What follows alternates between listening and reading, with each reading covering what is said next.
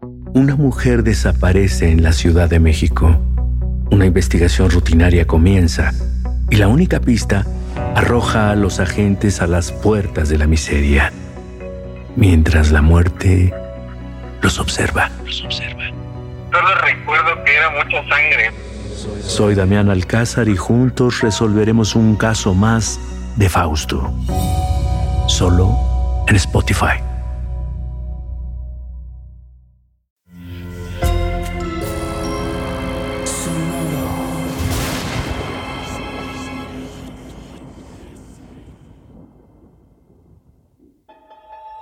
Portal Sonoro no se hace responsable de las visiones, pesadillas o encuentros cercanos del cuarto tipo que puedan suceder antes, durante o después de la experiencia. Para una experiencia sonora completa recomendamos audífonos para dejarte envolver por el mundo de Stephen. Escucha bajo tu propio riesgo.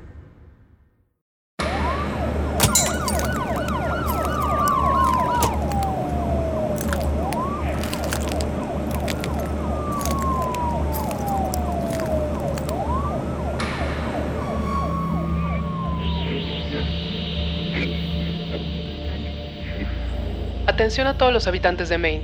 Se les pide permanezcan en sus hogares. Al parecer, hubo un atentado en el supermercado de Johnny. Hasta el momento, se reportan graves heridos y extraoficialmente se habla de una persona fallecida. Las autoridades piden a todos los residentes no salir hasta que la situación esté controlada. Uf, ¿un atentado? ¿Aquí?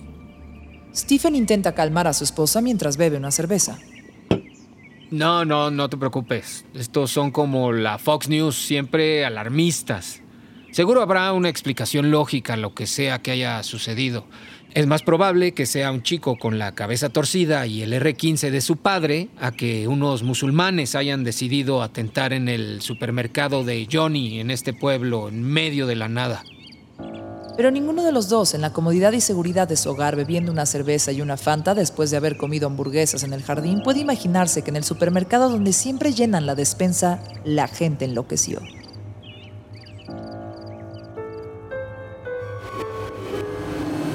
Algunos intentaron arrancarse los ojos metiendo los dedos índices en los globos oculares. Otros tomaron un martillo de la sección de ferretería y se golpearon la cabeza una y otra vez hasta quedar inconscientes. Una madre bofeteó a su pequeña hija y ésta le respondió golpeándola en el rostro con un sartén. Uno más metió las manos en el anaquel de los cuchillos y apretó con todas sus fuerzas hasta cortarse los dedos. Todo ello sin explicación alguna.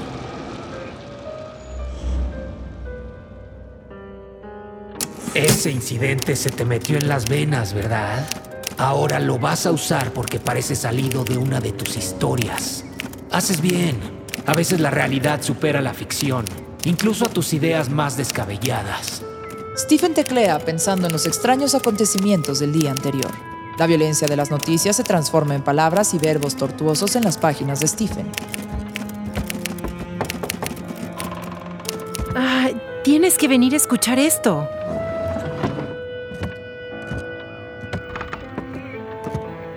Esta mañana fue encontrado el cadáver de uno de los residentes de la ciudad.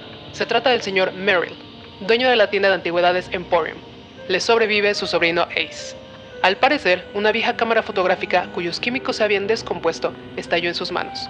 Esa fue la explicación extraoficial que dio un agente del FBI que se encuentra de vacaciones en nuestra ciudad. Volvemos después de un corte con más información. Stephen se acerca al estéreo y apaga las noticias.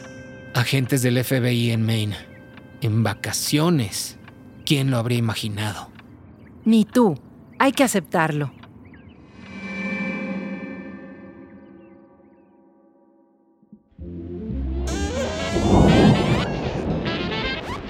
Lejos, esa noche, en la ruinosa casa de una anciana, la mujer enfrenta a su peor fantasma con la única solución posible ante el terror, degollarse de tajo en la garganta. Sin que nadie sepa, sin que nadie se entere, solo los ojos muertos de una muñeca parlanchina son testigo.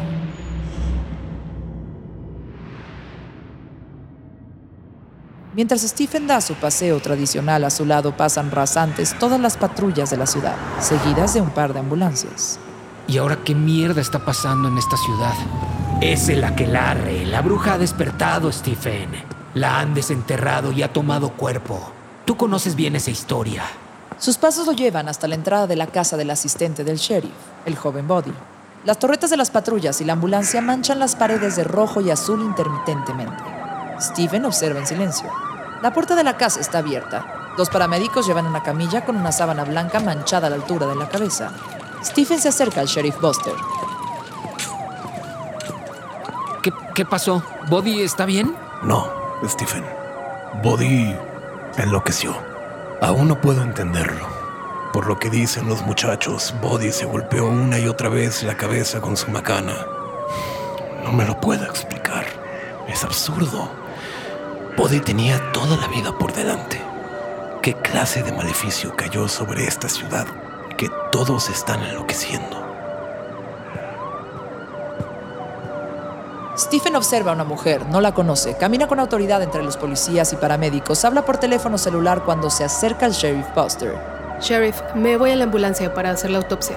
Quizá encontremos rastros de alguna droga en su sangre para encontrar una explicación. ¿Usted qué piensa que sucedió, agente? Stephen observa a la joven de cabello rojizo y nariz afilada. Antes de que ella conteste, el sheriff recuerda la presencia de su amigo. Perdón, le presento a Stephen, el escritor más famoso de Maine. Ella es agente del FBI. Soy Dana, mucho gusto. He oído hablar mucho de usted y he leído algunos de sus libros. Eh, gracias. ¿Le gustaron? Sonríe, lo piensa un segundo y mira al escritor de fantasmas y cosas sobrenaturales pensando que a su compañero le caería muy bien. Dos. Los de la prisión, el del escape detrás del póster y el del hombre que inhalaba la maldad. Me alegro. ¿Puedo preguntarle algo? Claro. ¿Qué opina de esta serie de eventos catastróficos de los últimos días? ¿Tiene alguna explicación? ¿Cree que estén conectados? ¿Hay alguna teoría? Stephen se percata de lo inquisitivo que está haciendo con el agente del FBI. Eh, Perdón, me dejé llevar. La agente sonríe. Entiende que está ante una mente curiosa, ávida de detalles. Lo siento, no puedo divulgar información. En realidad estoy de vacaciones, pero seguro que muy pronto encontraremos una respuesta a todas sus preguntas. Ahora, si me disculpan, debo practicar una autopsia para encontrarle una explicación científica a todo esto.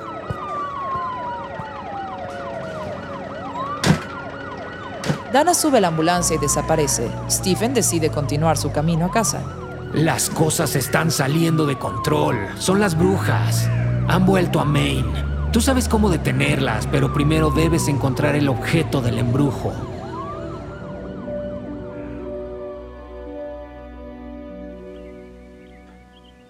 Stephen vuelve a casa y escribe sobre un payaso asesino mientras su pueblo se llena de fantasmas día a día. Las tragedias con personas conocidas, vecinos y amigos se acumulan y los hechos sangrientos carecen de explicación. Stephen, te busca una agente del FBI. Las manos de Stephen se quedan suspendidas sobre el teclado. Frunce el ceño. Enciende un cigarrillo que tiembla entre sus manos. Le da un trago a la cerveza, aplasta el bote y se levanta, nervioso.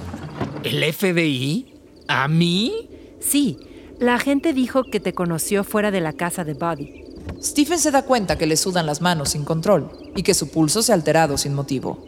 Esa mujer te quiere inculpar. Seguro piensa que si eres capaz de escribir tantas muertes, eres capaz de matar en la realidad.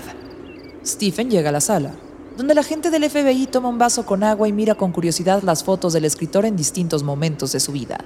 Stephen con su primer libro, Stephen junto al perro rabioso de una película, Stephen en muleta saludando a la cámara, Stephen en una lectura vestido de smoking, Stephen con su primera computadora, Stephen con el pequeño Joe. Eh, hola, gente, ¿qué tal? ¿Qué la trae por aquí? Dana se levanta, se abrocha el botón del blazer y saluda a Stephen con un apretón firme y una sonrisa encantadora. Se miran y ambos se sientan frente a frente. Bueno, primero debo reconocer que le presumí a mi compañero que nos conocimos. Él está en Washington y se entusiasmó mucho. Eh, Gracias, eh, supongo. Eh, que yo sepa, nunca he tenido fans en el FBI. La agente sonríe apenada y encoge los hombros. Saca de su bolso un libro y se lo da a Stephen. Sí, esto me da un poco de vergüenza, pero bueno. Mi compañero me pidió que consiguiera algún libro suyo. Obviamente en este pueblo fue muy fácil. Usted es un héroe local. En fin, me pidió que se lo dedicara, si fuera tan amable. Stephen toma el libro, sonríe. Eso de héroe local no creo que le haga mucha gracia al sheriff, ¿sabe? ¿Por qué lo dice? Bueno, hemos tenido algunos problemas con unos cuantos fanáticos. Entiendo. Parece que en este pueblo pasan cosas muy extrañas continuamente. Y de eso también quería hablarle.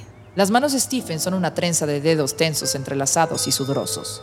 Quiere, Necesita una cerveza. Pero no quiere dar la impresión de ser un bebedor solitario, mucho menos a un agente del FBI. Su corazón es un motor oxidado que bombea sangre envenenada de ansiedad. Eh, dígame, ¿en qué puedo ayudarla? Mi compañero, su fan, sostiene la disparatada teoría de que en este pueblo, eh, de que aquí hay brujas. Y lo que ha estado sucediendo en estos días tiene relación directa con ellas. Así que su compañero es un creyente. Podríamos decirlo, sí, lo es. ¿Usted tiene alguna teoría respecto a todos los hechos de esta semana? ¿Alguna explicación mitológica de Nueva Inglaterra? Eh, no es mitología, gente. Nada más lejos de ello. En otras partes de este país las brujas son una idea, pero aquí son parte de la vida, de la historia. Aunque le parezca difícil de entender o crea que le estoy hablando del coco, sus hechizos hacen vidas y las destruyen. La maldad existe en este lugar y siempre ha existido. Ok, no voy a negar que me suena leyenda para hacer que los niños se porten bien, pero ¿cómo explica los hechos de los últimos días? ¿Por qué de pronto la gente enloquece en el supermercado? ¿Por qué se suicidan de formas terribles personas que no tienen nada en común? Tienes que decírselo. Tú conoces la respuesta. Puedes salvar al pueblo. Stephen se limpia las manos en el pantalón, dejando un par de manchas en cada muslo de los jeans. Respira profundo, evita la mirada del agente del FBI y así, con la cabeza agachada mirando al piso, habla. Tiene que buscar el común denominador, el, el motor de la maldad, por decirlo de alguna manera. Eso mismo dijo mi compañero. Por eso vine. Él dice que usted puede ayudarnos a encontrar la semilla del mal en este caso. Mientras usted y yo tomamos algo, un café o una cerveza, hay un objeto prisionero de la maldad. Puede ser cualquier cosa, algo que sus investigadores no mirarían. Normalmente es un objeto, algo que parece inocente. Es el mejor camuflaje. Le explico. A lo largo de la historia, de las leyendas, la maldad se encuentra bajo el rostro de algo bello. Por eso no lo han descubierto. Tú sabes qué es. Díselo. Tienes que ayudar a esta gente.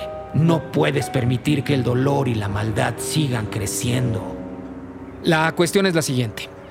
Hay un objeto poseído por la maldad. No, no se ría. Esto es en serio y es verdad. No me río. Simplemente reconozco las palabras de mi compañero en las suyas. Nada más. En todo caso, necesito su ayuda. Por eso estoy aquí. Ok, históricamente. El objeto en el que anida la maldad es algo que alguien encontró, que rescató de algún lado. De una tienda de antigüedades, de un pozo, del fondo de un lago o de una venta de garage. Suele ser un juguete, un mono, puede ser una muñeca o, quizá un juguete de cuerda.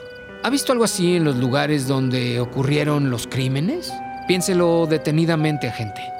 Suspira. Repasa en su cabeza los escenarios. La tienda de conveniencia, la casa del policía, la sala donde se suicidó la anciana. Su mente es una pantalla cinematográfica en la que las imágenes se enfocan y desenfocan en busca de una pista. Sus ojos recorren los pasillos de la tienda. Miran los rostros con los ojos ensangrentados, las manos chorreando sangre, el cuchillo en la nuca del carnicero, la garganta degollada de la anciana, el rostro destrozado del policía. En cada lugar, al fondo, en algún sitio, hay una imagen recurrente. La vieja muñeca rota con los ojos de cristal vacíos y fríos como mudo testigo de cada acto inhumano e incomprensible. Se niega a creerlo. Pero ahí está. Es imposible. Es como dijo Fox. ¿Ya lo encontró? Sí, estuvo en cada lugar. Un objeto inocente en todas las escenas de los crímenes. Pero, ¿cuál es la explicación? El mal se esconde en todas partes, esperando el momento apropiado para emerger, para desatar su furia envenenada.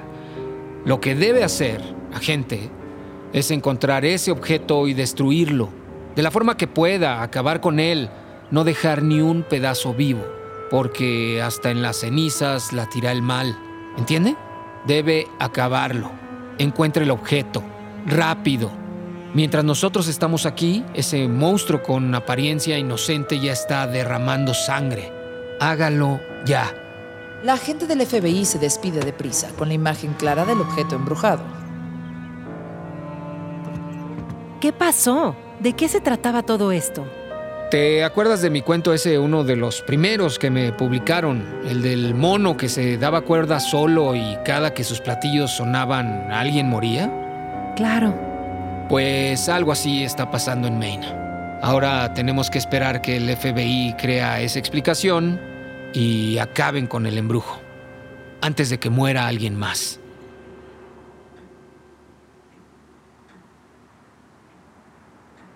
Este episodio está inspirado en Chinga o Maleficio, el capítulo 10 de la quinta temporada de los X-Files, coescrito por Stephen King y Chris Carter, emitido el 8 de febrero de 1998. No olvides dejar un comentario, reseña y calificar este podcast en cualquier plataforma de escucha.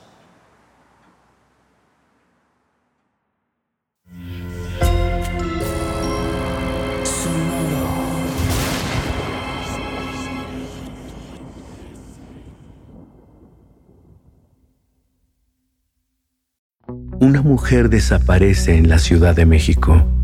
Una investigación rutinaria comienza y la única pista arroja a los agentes a las puertas de la miseria, mientras la muerte los observa. Los observa. Solo recuerdo que era mucha sangre. Soy Damián Alcázar y juntos resolveremos un caso más de Fausto. Solo en Spotify.